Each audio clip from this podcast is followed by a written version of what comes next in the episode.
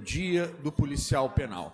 Escolhemos a data, né, que é 4 do 12, porque foi o dia em que a PEC foi aceita. A PEC entrou na Constituição declarando o policial penal, os antigos agentes penitenciários como policiais penais.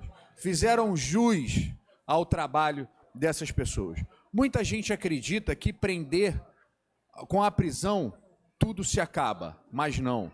Essas pessoas presas vão para um local e elas devem ser ressocializadas e devem ser mantidas com segurança e manter a segurança da sociedade com essas pessoas em cárcere. Então, esses policiais penais que aqui no Estado sofrem com a falta de efetivo, com a falta de estrutura, com anos sem construção de presídio e carentes de uma regulamentação adequada, carentes de prerrogativa, carentes de salário, carentes de estrutura básica para o seu trabalho.